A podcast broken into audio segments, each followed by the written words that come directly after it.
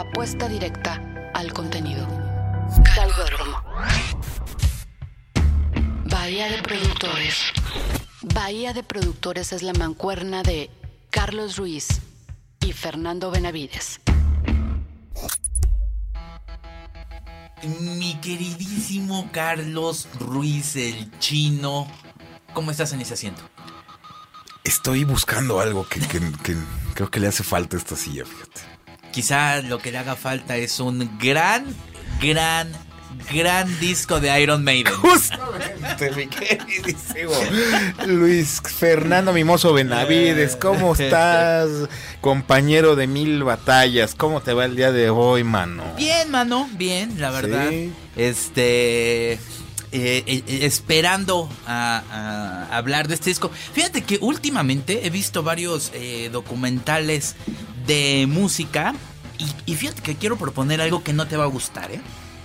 Bueno, pr- pruébame, pruébame. A ver, Fíjate, mano. si me vas a proponer una de locomía, bueno, sabes Claro. que- sabes que me encanta. No, mano, fíjate que vi ayer el documental Supersonic de, mm, de Oasis. Sí, vi que comentaste algo ahí. Y en fíjate que la neta está muy bueno el documental. Y fíjate que eh, es un documental que trae varias cosillas. De hecho, trae las primeras, el primer ensayo que, que tuvieron estos cuates. Ajá. Eh, el- el- todo lo primero, como que por alguna razón sí tienen mucho material. Y eh, entrando en ese, es un, es un documental que solamente trata los dos primeros discos, el, el Definitely Maybe y el What's the Story in the Morning Glory. Pues, no se los meten a- mejores, ¿no? El Big Now tiene una producción cabrona, pero no se meten, a- no se meten ahí. Pero fíjate, mano, que eh, viendo ese documental y eso, sí te das cuenta. eh, yo no, no tenía idea de que Noel Gallagher es más. eh, tiene una actitud de la chingada los dos. Sí, los hermanitos. Pero, fíjate que Noel Gallagher no es poca cosa musicalmente hablando, ¿eh? No es poca cosa. No, no, no, para nada. No, no, sí es, sí, es bastante, bastante, este, bastante bueno. Es bastante bueno. Y, y fíjate Es, que. es plagiador, pero es bueno. Pues no sé, fíjate que, que la primera canción que él compuso es eh, la canción de All Around the World, la que sale Ajá. hasta el tercer disco, Sí, hasta, sí, el, hasta el del Be Here Now, que es un rolón. Y es la primera canción que compuso, pero la, la sacaron hasta el tercer, hasta el tercer Ah, disco, ¿eh? Y fíjate que tenía una claridad bastante Pues, interesante, pues ¿eh? vamos a hacer el programa. Nos, nos, por Digo, este- a lo mejor no el siguiente, pero de este al otro. Órale. pues, venimos de allá, ¿no? Sí, venimos de, de, de del allá. Brit. Sí, ¿no? mano, este... Sí, cómo no, aquí le entramos a todo. Hasta Juanga le entramos. Ah, nuestro Juan. Hasta los, tu- hasta los tucanes de Tijuana. o Oye. los tijuanes de Tucana, como les digo yo, cariñosamente. Oye, mano, pues el día de hoy vamos a, a- a, um, hablar de mi disco preferido de Iron Maiden. ¿Sí es tu preferido? O como les digo yo, los hechos de metal. Eso, mano. Eso, eso. Sí, bueno, es que ya, ya nos habíamos tardado en hablar de Maiden, mano, y, y creo que sí es un grupo obligadísimísimo. Ajá. ¿no? Ya más adelante yo te... A mí me gusta mucho este disco, pero ya te daré yo mis, mis resoluciones. Ah, sí. Este, con cuál lo comparo más o menos Ajá. como fenómeno, ¿no? Pero luego, luego vemos, ¿no? Estamos hablando del Fear of the Dark Así es. de 1992 y estoy oyendo algo que se acerca a lo lejos. Oye, pero es que acaso regresó del establo. Regreso del taller, man. Corro, corro, corro, corro y nos subimos a la calandria del ¿Sabes qué? Que estaba echando humo negro, mano. Entonces la tenemos que meter a afinación porque ya, ya andaba contaminando mucho esa calada. Ya está un poco vieja, mano. Así es. Pero bueno. así es. El año es 1992, era el año que sale este álbum de Iron Man que es Fear of the Dark. Y en ese tiempo, fíjate que estaba yo creo todavía el segundo disco de Dream Theater, que es el Images and Words. Que es muy bueno, ¿eh? Ya con, con James Labrie de, de vocalista. Sí, es, es de lo poco rescatable que tiene Dream Theater, Fíjate creo yo. que después fue muy repetitivo, ¿eh? Totalmente. Y, y- sí, yo también creo puro que. virtuosismo, ya era puro, Sí, sí, sí, sí. puro show off ahí, ya, ya no, ya no. Pero este es muy bueno, Images and Words. Estaba el Angel Dust de Fate No More, que es un discazo, Ajá. bandota también.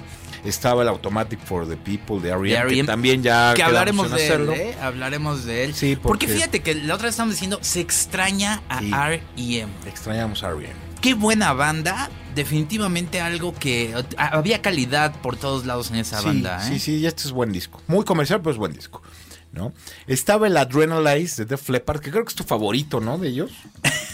Pues estaba hablando porque esta, la siguiente semana, recordemos que Bahía de Productores tiene tres programas que estoy pensando en, en poner dos nada más eh, a la semana. Uno viejito y uno nuevo, ¿eh? Ah, pues sí, ¿No? para que duren, ¿no? Está bien, Este, está bien. Estaba el Bone Machine de, de tu ídolo Tom Waits.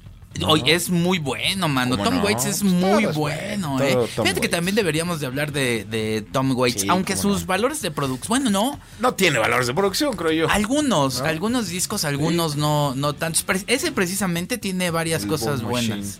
Pues hablemos de él un día también. Ok. Estaba el Your Arsenal de Morris Gay. Digo, Morrissey. Estaba- El 92 es un muy buen álbum, es también Nirvana, me parece que salió ahí, ¿no? En ese. No, el, el, El- Nevermind es 91. Ah, es 91. Sí, es 91. Y también el Dangerous es 91. Creo que sí. ¿Sí? Sí, sí, porque no lo, no lo encontré en el Ok. 92. Ok. Estaba el de Southern Harmony and Musical Companion de Black Crowes, que también fue buen disco. Esta chulada que es Tori Amos con Little Earthquakes. Ajá. Es ese. Estaba el core de los Stone Temple Pilots, ¿no? Estaba el Dirty, Dirty de Sonic Youth. Eh, está, no, no había mal, mala cosecha ese año, ¿eh? No, pero creo que de. mm, Bueno, es que venimos a hablar del, del grunge. Entonces, ajá. este año como que. Estamos, estamos frescos, mano. Sí, estamos frescos. Ajá. Estaba el Dehumanizer de Black Sabbath, el Broken de Nine Inch Nails, es la Muse to Dead de Roy Wars, que ya hablamos de él. Sí, cómo no, mano. y estaba el Up de Right Set Fred. Esa de, I'm too sexy for my love. Sí. Soy muy sexy para mi gato. gato. Discazo ese. bueno, Ah. es la calandra del tiempo, ¿no? Oye, pues es un, es un año interesante. A mí me parece que eso, como ya lo dijimos, no tuvo una. es- esa- ese primer. Pues todos los noventas no tuvieron. Hubo cosas también muy feas, pero como en todo. Pero no, no. Podías rescatar bastantes discos, ¿eh? Sí, sobre todo a, a inicios, ¿no? A inicios de los 90 creo que podías rescatar cosas. Ya después, ya, híjole, a finales se complicó, ¿no? Pero bueno, Yo insisto en que se complicó cuando llegó el Ray of Light de Madonna. pues fue hasta, ¿qué año es? 98 creo que es ese disco, por ahí. 97 o 98, no recuerdo bien. Pues ¿No? yo creo que es por el 98 ese y yo creo que por ahí ya empezó, Sí, empezaron cosas ya a decaer y después ya se convirtió en una melancocha que Sí. empezó a perder sentido. Fíjate que hablando de... de- Es y- que y- no sé si te pasa, cuando los gringos le meten la mano a una corriente o un movimiento, Sí, claro. le dan en Ujú. toda la madre. Sí, estoy de acuerdo. Fíjate que eh, hablando de, de- del documental de Oasis de, de- que se llama Supersonic, eh, dicen algo muy, muy, muy cierto. Y dice, este... mm, em, el caso de, de, de esas bandas... Y culminan con ese concierto que hicieron, me parece, en Manchester, que fue para 250 mil personas. O sea, el- hablan mucho del fenómeno que se dio en ese, en ese momento y que el 4% de la población de Inglaterra pidió boletos para ir al, al concierto de Oasis. O sea, fue una barbaridad lo, que, lo que hicieron. Y al final termina Noel Gallagher diciendo algo muy interesante. Dice, con ese concierto eh, masivo, eh, él dice, me parece que se cierra, y dice, le guste o no, me parece que, que tomamos un boleto con los grandes al haber hecho ese tipo, ese, ese concierto. Y dice, pero lo más importante es que no era la banda, ni éramos nosotros, sino era la gente, que fue la última oportunidad que tuvieron para vivir ese tipo de fenómenos que existían. Dice, porque fue el último gran fenómeno, ese concierto, previo al internet. Eh, sí, sí, sí, probablemente sí. ¿no? Probablemente sí. Pero bueno, no estamos hablando de ahí. Exactamente. Pero lo que sí estábamos, este, este, diciendo es que este, este álbum pertenece a, a un, a una época todavía muy buena de, de cosecha de discos y de, y de producciones que valían la pena. Sí. Fíjate, yo, yo considero este disco de, de Fear of the Dark Ajá. un poco como el Black Album de Metallica. El más comercial. El más comercial Ajá. y donde la gente que no era seguidora de Iron Maiden Se hizo seguidor. se hizo, se le empezó a gustar Iron Maiden. Bueno, yo entre ellos, ¿eh? Déjame decirte que yo entre ellos. Porque iba en la secundaria y me acuerdo mucho de Fear of the Dark. Sí, sí, sí, y Afraid to, to Shoot Strange, que, es la, para mí es la mejor canción. Yo sí fui seguidor de Iron Maiden desde, ¿Desde muy antes? desde muy niño. De hecho, Ajá. fue de los primeros grupos de los que me enamoré. Creo que el primer acetato que yo me compré fue el Killers de Iron Ah, Maiden de- y tenía como ajá. 11 años, yo creo. Órale, 10, ajá. 11 años.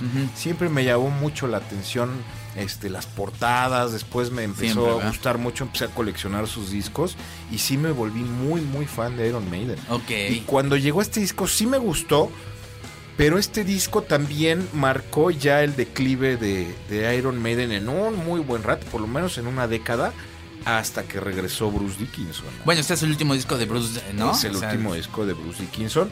Y este, hasta que regresó creo que en el 98, por ahí. No recuerdo bien, ahorita, ahorita lo busco. Pero sí marcó como que la decadencia de, de- de la banda. Sigue siendo un muy buen disco, por supuesto. Ajá. Pero sí lo considero como un parteaguas, igual que el, negro Black Album. Ajá. Sí, totalmente. totalmente. Oye, y este, y, y hablando de, de- de eso, eh, pues venían de, de- de una racha también de conseguir mucho fan de Hueso Colorado, ¿no? Sí, O pues sea, todos los ochentas. Ajá. Todos los ochentas, desde. Me tengo que decir que es el de Number of the Beast, que es el primer disco de Ajá, Bruce Dickinson, que es del 82, me parece. Desde ahí fue mainstream totalmente. Este, Ajá. Iron Maiden y lograron ventas puta tremendas, ¿no? De ahí después el Peace of Mind, el Power Slave, el Somewhere in Time, o sea, todos esos discos de los 80 son de verdad maravillosos todos, creo yo. Muy bien. Pues hablemos a, a- a fondo de, de este em, eh, disco. Se grabó en el 91 y lo grabaron rápido, ¿eh? Sí, sí. En un, en el, bueno, del 91 al 92. Sí. Lo que pasa es que lo editan rápido Sí, también. lo editan rápido. ¿No? Y se grabó en un estudio que pertenecía a Steve Harris, al bajista, que era, era un granero. Ah, era lo que te iba a decir. Yo no encontré información de este, no hay. de este disco. Creo que ya no existe. Ajá. Se llamaba Barn Yard Studios y era un Bill Granero que tenía Steve Harris en su Ah, casa. ok. Y este disco lo grabaron, este, perdón, el disco anterior que es el No Prayer for the Dying, que fue Ajá. un fracaso. Ajá. Este, lo grabaron ahí en ese granero que estaba ahí medio acondicionado, pero no tenía en realidad un tratamiento acústico. O sea, no es, no es un estudio comercial. No. Es que yo fíjate que no encontré nada, nada al respecto. Y se grabó con el estudio móvil de los Rolling Stones. El famoso estudio móvil de los Rolling Stones. El disco anterior. Ah, el No anterior. Y Ya este- para este disco, el granero ya lo había adaptado más, este, Harris ya lo había hecho más estudio, ya lo había tratado acústicamente. Ajá. O sea, ya era un estudio eh, más formal, aunque dicen que no, que les faltó. O sea, Sí, sí, sí. O sea, tampoco pueden, o sea, hacer de la noche a la mañana un estudio. Y, Exactamente. y ya hemos hablado de lo que requiere un buen estudio, pues no, no, no es un enchilame de ¿no? Exactamente. Entonces, este, por ahí dice Dickinson y, y- y Murray, creo que, que si lo hubieran grabado en un estudio un poco más grande o más profesional, el disco hubiera quedado wow, ¿no? Porque el productor también es... es- Pero a mí no me parece que suene mal. no, ¿eh? suena muy bien. A mí me parece que suena bastante bien. No, suena muy El, bien. el- el productor este, es Martin Birch. Martin Birch, que Y- es de cepa, ¿eh? Es Y, de sepa, y, de ellos les produjo todos, Todo. ¿eh? Todo, Todo todo. hasta creo que este disco también fue el último que les produjo, pero Ajá. produjo todos los discos de Iron Maiden para atrás los produjo Martin Birch. Sí. Entre otras cosas. Porque hizo a The Purple. Hizo a Deep Purple, hizo a John Lord, hizo a Rainbow, Ajá, a Jeff Beck. Snake, a Black Sabbath, Sí, a Black Sabbath. A Fleetwood Mac, mano. a Fleetwood Mac, Fíjate que, que lo hizo. Skid Row. A Jeff Beck hizo también. Gary este, Moore, Powell. O sea, es, un, es un tipo de, de metal, ¿no? De Sí, sí, sí. Y ya, y ya sabía cuál era su sonido, ¿no? Sí, claro, ya Entonces- los conocía bien. O sea, este disco lo produjo Martin Birch y Steve Harris. Que yo creo que más bien Steve Harris se colgó el título porque era su estudio. Dijo, no, no, no, no, no, este es mi estudio, yo quiero mi crédito de productor. Ajá, ajá. Está bien, Steve, ya vas a dejar de estar molestando. Ajá. Ahí está tu crédito. Fíjate que, bueno, eh, el, el- también algo que, que vale la pena es quién hace la ingeniería. Mick McKenna. Y eh, es otro de cepa, ¿eh? Es otro de cepa. que básicamente tiene la misma, el mismo eh, Currículum. currículum que Martin Birch. Nada más que él hizo a los Rolling Stones. Pero ¿sabes qué hizo mucho? Recopilaciones, hizo mucho remasterización, hizo muchas cosas en vivo también. Sí. Este, vaya, de discos en vivo. Ya hemos hablado de él, ¿no? Pues Me parece que no algún- sé. en algún disco ya hablamos de él. Bueno, él hizo a los Stones, a Queen, A los- a a Ramones, claro. a Talk Talk, a Dire Straits, este, a The Cult, The Strangeless. Me, me parece que a lo mejor ahí, a lo mejor eh, tomamos al Camel y The Mira, Animals. Camel, tenemos que hacer un disco de Camel también. Sí, pues este, la verdad es que sí hace, hace bastantes cosas él y, y bueno, pues ¿por qué no nos vamos a escuchar el primer, el primer sencillo, mano? Va. Va, ¿quieres oír Big Quick, Big or Quick Be or Be Dead, órale. Muy bien, sí, es el primer sencillo que lanzó el disco. Se lanzó el 13 de abril de 1992. Y la, la canción habla un poquito de, de los escándalos políticos que, que Ah, es estaban cierto, pasando en el Reino Unido por aquellas épocas. Este, esta canción es, es, es, eh, un poquito diferente porque es la más rápida. O sea, el tempo de la canción es el, es el más rápido que, que habían hecho hasta ese momento. Ujú. La canción más rápida y tal, también una de las más pesadas. Sí. Porque Iron Maiden no es un grupo de metal pesado, es, un grupo Ligero. de heavy metal de la nueva ola del, del, del Lo cual no está británico. mal, ¿eh? No, Porque no está mal. Cuando, cuando uno le entra al metal, hay cosas que son de- verdaderamente pesadas Muy pesados. y que puedes ya irte a ese camino, pero sigue habiendo, o sea, algo, algo del metal que es interesante es que siempre hay este grupos de metal, mano. Claro, claro. Y porque el, el virtuosismo está en dos lados nada más, en el metal y en el jazz. Oh, bueno, en el progresivo también. Ah, bueno, sí, ¿sabes qué? Vamos a escuchar otra canción. Ahorita no, no. Estamos hablando de eso. ¿No? Pero sí, Maiden no es un grupo de esos. No, chino, vamos a escuchar la canción. Es que no la traigo. Se me olvidó mi USB. La canción, dije. Bueno, vamos a oír Acapulco con. No. Be Quick or Be Dead de Iron Maiden. En Dixo.com.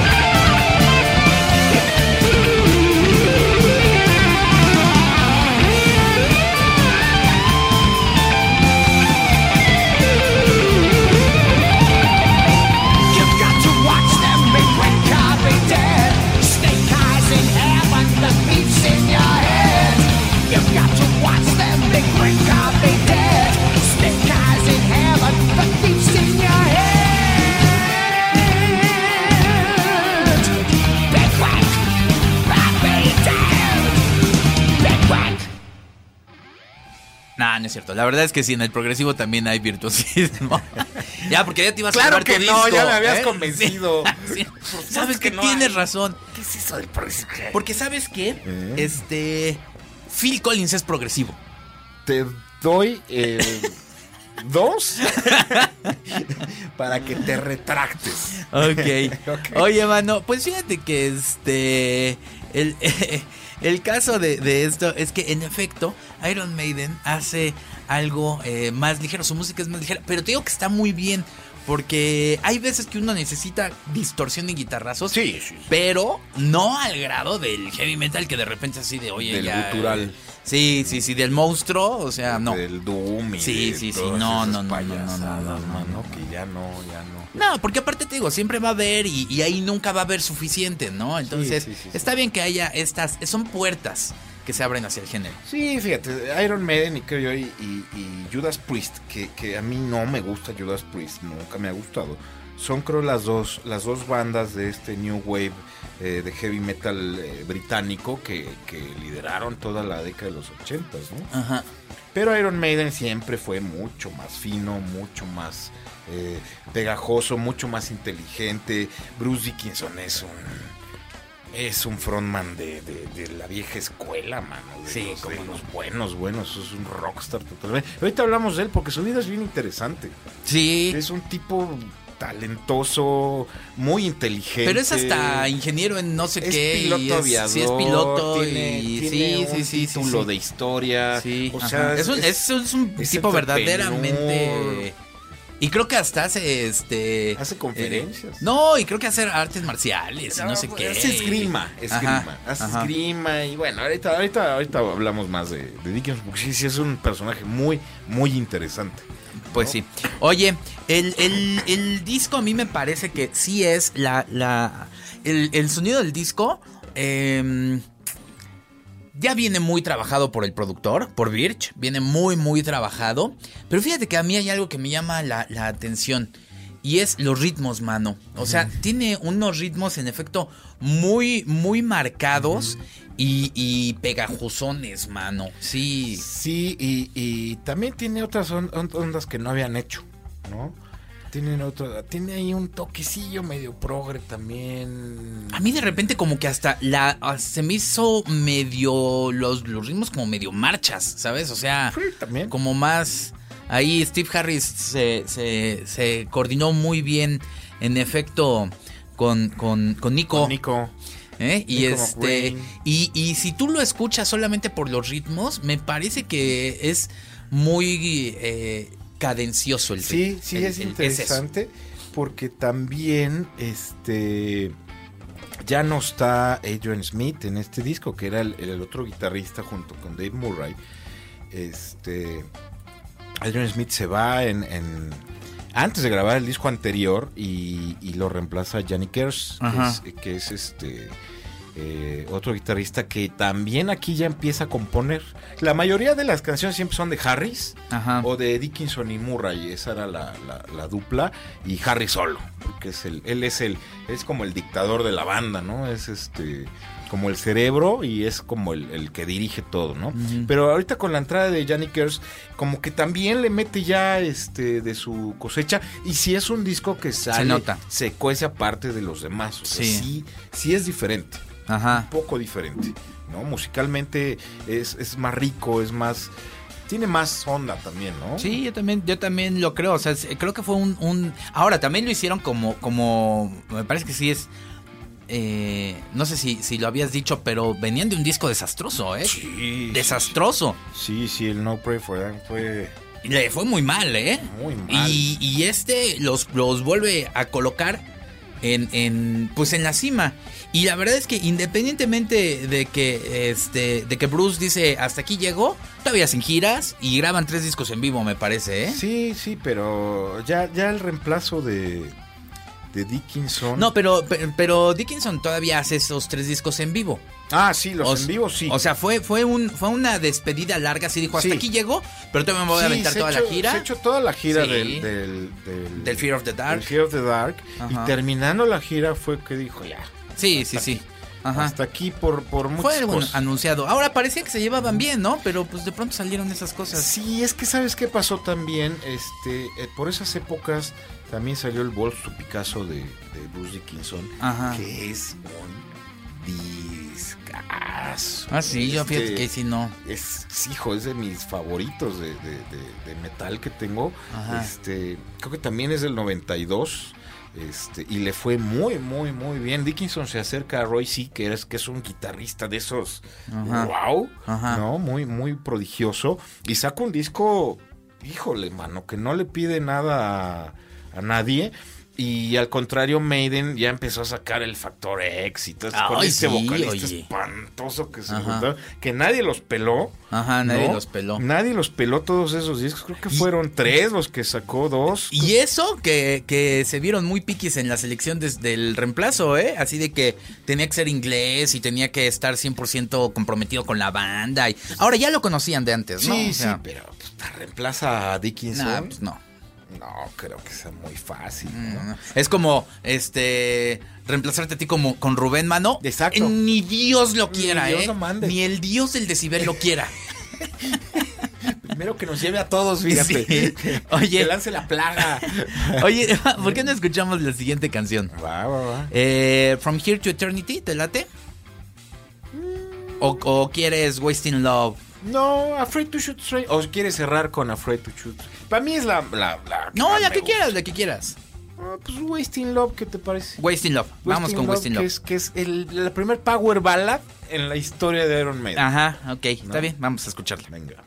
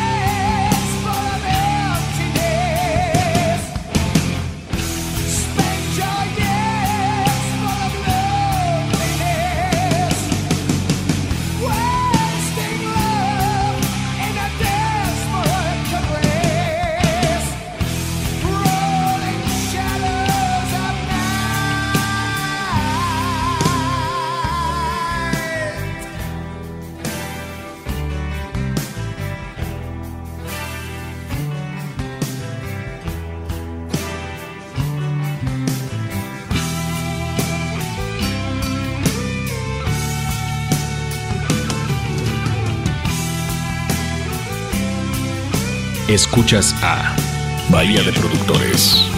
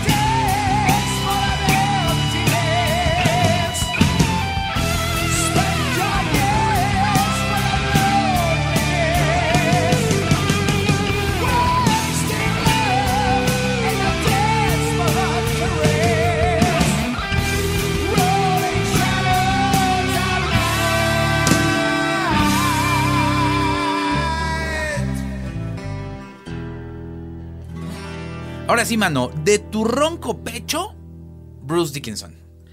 Híjole, mano, es que a mí sí me, sí me llama mucho la atención este co- Aparte que me cae re bien. Ajá. Y, y siempre desde niño yo lo veía en los conciertos. Hay, un- hay un disco, hay un disco en vivo que se grabó en Long Beach, California, que se llama, se llama Li- Live After Death, Ajá. que es un disco doble que salió. Ajá. Este, híjole, ese, ese y salió en video también. Yo tenía, yo tenía el VHS. Ajá. Ese disco, lo- lo- ese video lo veía, lo veía, lo veía, lo veía. Y siempre me encantó cómo, cómo se, se desenvolvía Bruce Dickinson en el escenario. Y o sea, para mí es un fuera de serie, ¿no? Este, pero pues viene, viene de, de bandas. Bueno, la, la más famosa que tuvo fue este Samson. Ah, ¿no? sí, ajá. Este, en el 79. Y Iron Maiden le abría los conciertos a, a Samson cuando estaba Paul Diano en, en- de vocalista en Iron Maiden, que solo duró dos discos. El primero, que es Iron Maiden, y el Killers. Ajá. Y después también, mano, cayó en todo, lo mismo que caen todos. Empezó a meter de más. Empezó a drogar, a drogar, ay, empezó a amenazar y se puso muy violento el Paul Diano. Ajá, y ajá. que me lo sacan. Y este. Y el que era el. Creo que sigue siendo el, el, el manager de Iron Maiden. Este. Le dijo a Bruce Dickinson: Oye. Este, pues vente a audicionar porque nos quedamos sin vocalista. Y Bruce Dickinson, curiosamente. Venía de él- Speed, ¿no? eh, venía de Speed antes de Samson. Venía No, de nos referimos a la banda, ¿eh? Sí, no, a, sí, no a la droga. No, no, a la droga. Así se llamaba la banda. Ajá. Speed. Y curiosamente, cuando, cuando Iron Maiden le abría los conciertos a, a Samsung, este, Bruce Dickinson decía: Yo quiero estar en esa banda. Ah. Y un día voy a estar en esa banda. Ajá. Y entonces, pues, inmediatamente que audicionó, le dijeron: Vas para adentro. ajá. Vas. ¿Cómo vas? Y ahí pues, se quedó hasta, hasta este disco en el 92. Después se fue y regresó. Creo que en el 99 junto con Adrian Smith, Sí. que también se fue. Sí, güey, fue un reencuentro, ¿no? Fue un- fue como como, un como los de menudo, mano. Como, como los de Magneto y Mercurio. Los de Magneto, Igual, Mercurio, tan hermosos, ¿verdad? Mm. Pandora. Ey, hombre, no, hombre, qué bárbaros. Oye, tienes razón en, en el sentido en el que cuando una persona es eh, gen- tiene genialidad, tiene genio, lo tienen muchas disciplinas, ¿no? Porque no solamente, como dices, no solamente es piloto de aviación y todo. eh, actualmente, que era lo que estábamos viendo, es el CEO de una compañía de mantenimiento aeronáutico. Y no solamente eso, también tiene su propia industria cervecera. Sí, su chela. Sí, Trooper. Trooper. Que ya la venden aquí. Ah, sí. Sí, claro. Ah, eh, pero Es es donde sale la portada de, The de- Trooper. Ah, sí, ajá. sale el, el- El el Eddie, ajá. Eddie vestido soldado inglés con la Ah, la, la vi y dije, ay, ¿por qué se estarán aprovechando de esa imagen? Pero ya que veo No, que es de él, Es de ellos. porque la, mano, ¿por qué no estamos tomando una de No esas? sé, porque están bien caras, cuestan 80 baros. cada ¡Ay, güey! Sí, está bien. El otro día la vi y dije, ay, quiero una olla, 80 pesos una cerveza. Mm, mejor un six de otra, mano. un six. Sí, oye, No. pero sí es cierto que, que es este. mm, sí es bastante eh, virtuoso, ¿eh? También es conductor de radio, de televisión, mano, Sí. escritor. Tenía un programa de radio Sí, que duró sí, ocho sí. años. Sí. Ocho años. Pero fíjate, tiene, tiene unas cosas bien, bien chidas. Este, aparte de que él es el piloto del Air Force Ah, One, sí. que es el avión de Iron Maiden, que Sí. fue modificado este, para llevar el equipo de justamente Iron Man, quitaron los asientos de pasajeros, lo hicieron como un avión de carga Ajá. y ahí medio lo adaptaron para llevar todo el equipo que llevan, que es monstruoso. este, y aparte ellos, ¿no? Él, él, él lo pilota, o sea, vámonos, Bruce, A mí me tenemos da mucha ir a- risa que se llama Ed Force One. Ed Force One. O sea, es, es muy chistoso, muy cagado, ¿no? Ajá. Este, pero aparte de eso, este, ha hecho otras cosas, mira, en, en- una, una de las cosas que hizo en el, en el 2008 es que regresó a un grupo de pilotos de la RAF, que es la Royal Air Force, este, desde Afganistán a Inglaterra. Órale. O sea, los fue a sacar de Afganistán Ajá. para llevarlos a Inglaterra. Ajá. Este, sacó a 200 ciudadanos británicos del Líbano cuando estaba todo el desmadre del Hezbollah. Ajá. También fue y los sacó y los llevó a Inglaterra. Me llevo LED. Este, ha transportado este, equipos de fútbol ahí a, a Israel, a Italia. O sea, es un tipo Está muy cagado. aventurero. o Sí, sea, sí, es- sí, sí. Sí, ¿no? cómo no. Tipazo y como dices, escribe el libro. Sí, no, no, no, es un tipazo, ¿eh? tiene un título de Ahí- historia. Ahí es donde te das cuenta, eh, pues que la gente que sí le pega bien al, a- al metal, hay una diferencia brutal contra un Kanye West o un Claro. este pelafustanes, mano. es un tipo ¿Eh? leído y Es un estudiado. tipo muy leído y muy estudiado, Ronnie hermano. James Dio también lo era. Muy, muy estudiado. La verdad es que sí. Pero bueno, en fin. El, el- el disco me parece que. Ahora que, que- que lo, lo dices, a mí, a mí me gusta mucho su sonido. Eh, no le veo, no le veo mucho problema. No sé si, como, como ahora que lo, que lo pienso, si, si consideraría que todo es súper excelso. No, yo creo que no. Yo creo que te, es como te digo, es, es como el Black Album. Tiene cuatro o cinco canciones extraordinarias y las demás de verdad es que dejan bastante que desear. O sea, están como de relleno. No es como el, el Peace of Mind, por ejemplo, ¿no? Que, que de nueve canciones, seis son espectaculares, ¿no? O Claro, siete. ajá. O sea, este sí yo creo que la mitad es bastante malo y la otra mitad es muy, muy bueno. Lo que decíamos un poco, guardando las proporciones del género, del Use Your Illusion. También. Que tiene cuatro canciones buenas y tiene 15 canciones malas. Que debió haber sido un disco, ¿no? Debió haber sido un disco, claro, por supuesto. Sí, sí, es la época también, ¿no? Yo creo. eh, Esa, Es la época de las disqueras, ¿eh? Sí, es la época La- de, de- de saca, saca sencillos, Saca- sencillos y no te vas. de sea, que los obligaban a sacar discos y, y no, no necesariamente veían que tenía que ser un, un disco más chiquito, lo que sea, era, era rellenar. Sí. Es el- la época de los discos también. Bueno, vienen saliendo de los One Hit Wonders de los ochentas, pero, pero bueno, en fin. Por eso la industria ha cambiado tanto desde, desde entonces, mano. Exactamente. Oye, pues escuchemos la siguiente, la tercera canción. ¿Cuál quieres oír? Tú escoge, porque yo nada más escogí una para este. Vamos a oír entonces. ¿Qué te parece? From Here to Eternity. Eternity. ¿O quieres.? No, no, ¿sabes qué? Mejor ponemos Afraid to Shoot Strangers. ¿Qué te parece, mano? Mano, tú mandas, tú mandas. Venga. No, no vienes vestido de Eddie Nada más de a gratis, ¿eh? Para que no hagas lo que quieras. Es, un, es un traje que hice de plumas. De... To Shoot Strangers en Vaya Productores.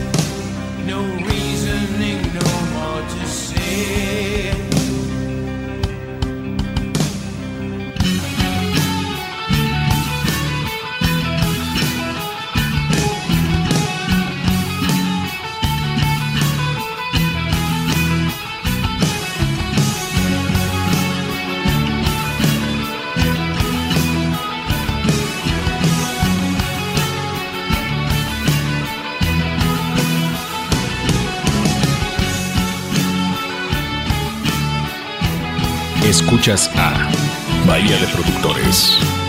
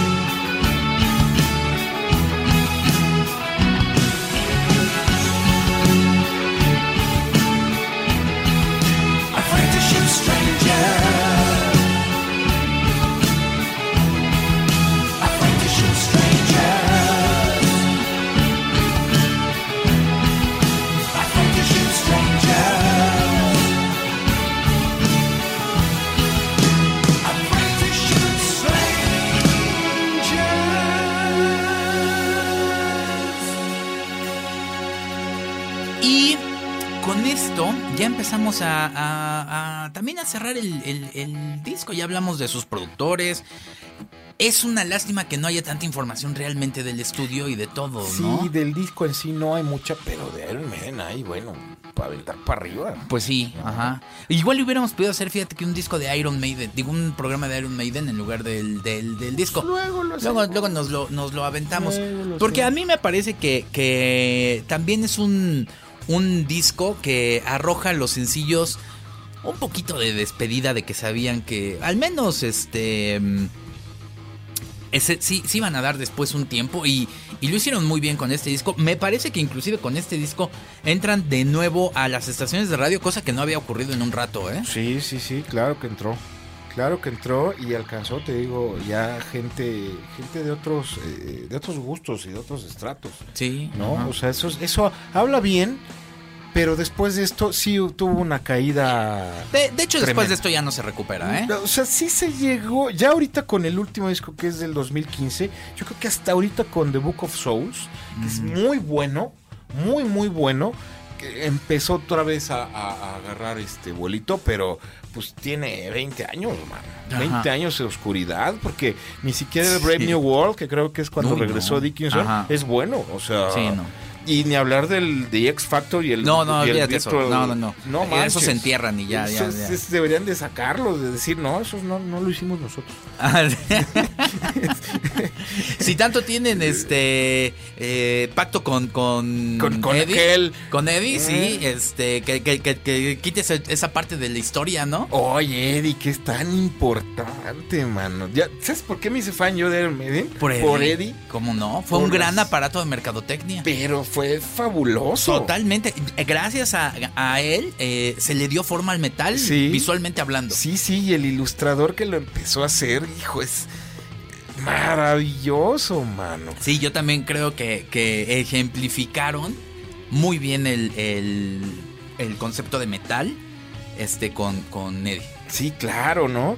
Y este, eh, te digo, el, el- el primer ilustrador que lo hizo, que, ay, ahorita se me, se me, se me fue el nombre, este, Derek Riggs. Derek Riggs es el primer ilustrador que, que hizo a Ajá. Eddie. Pero Eddie trae una historia de antes porque en un principio era una máscara que ellos sacaban en, en- en sus, en sus Presentaciones. toquines. Ajá. Era una máscara ahí de papel maché horrible, Ajá. o sea, y, y le echaban sangre y ya.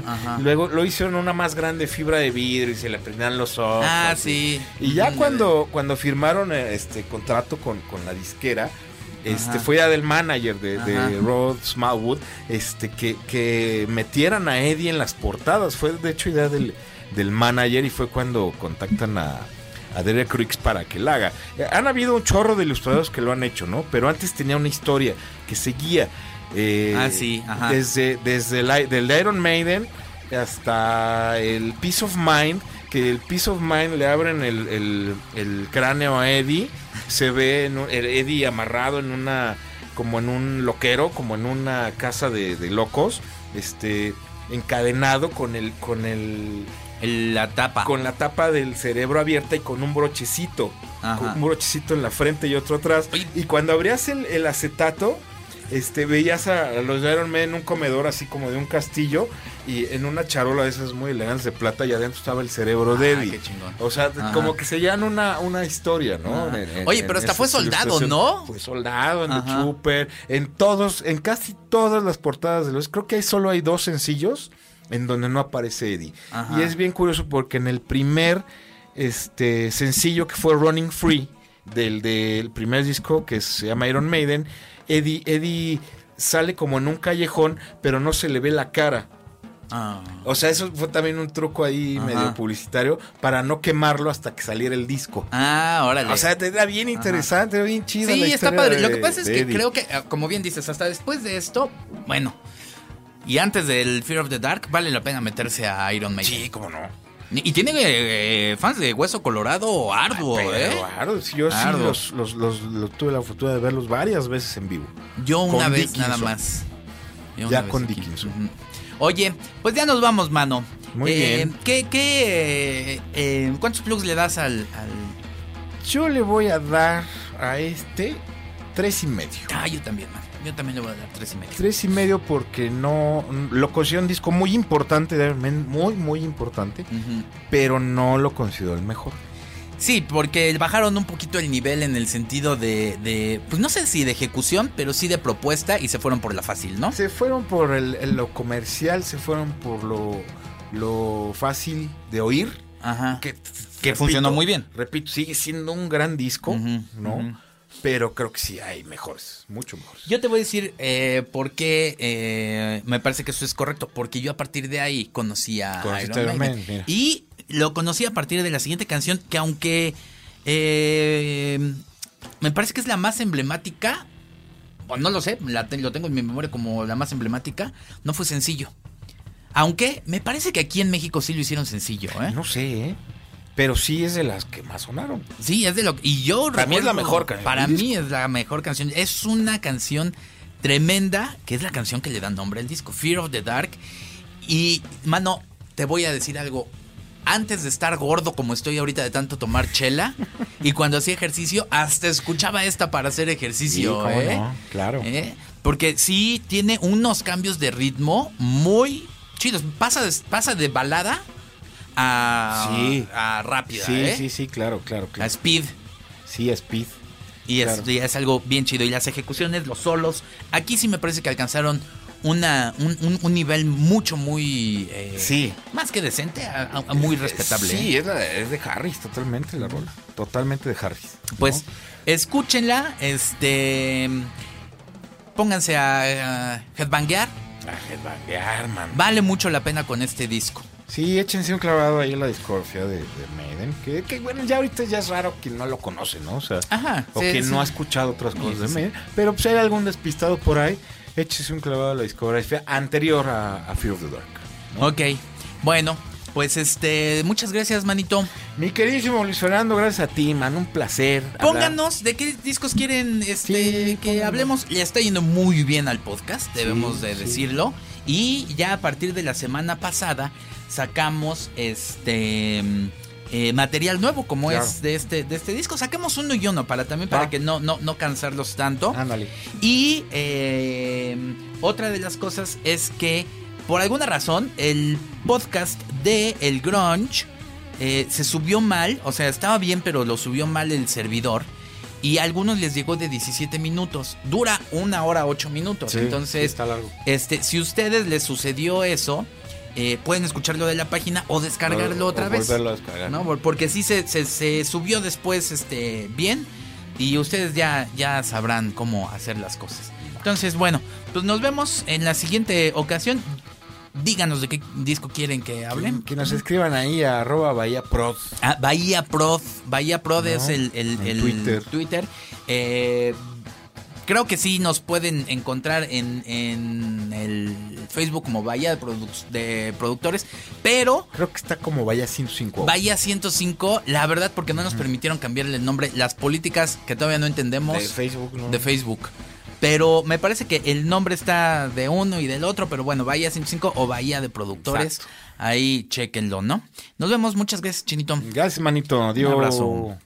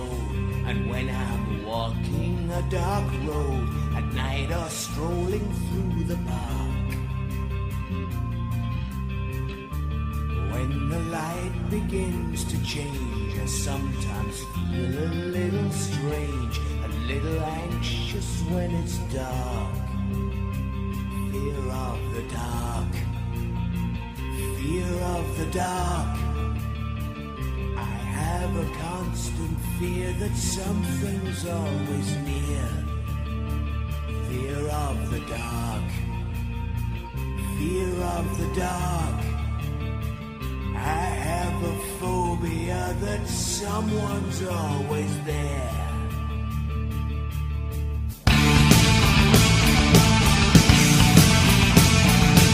Escuchas a Bahía de Productores.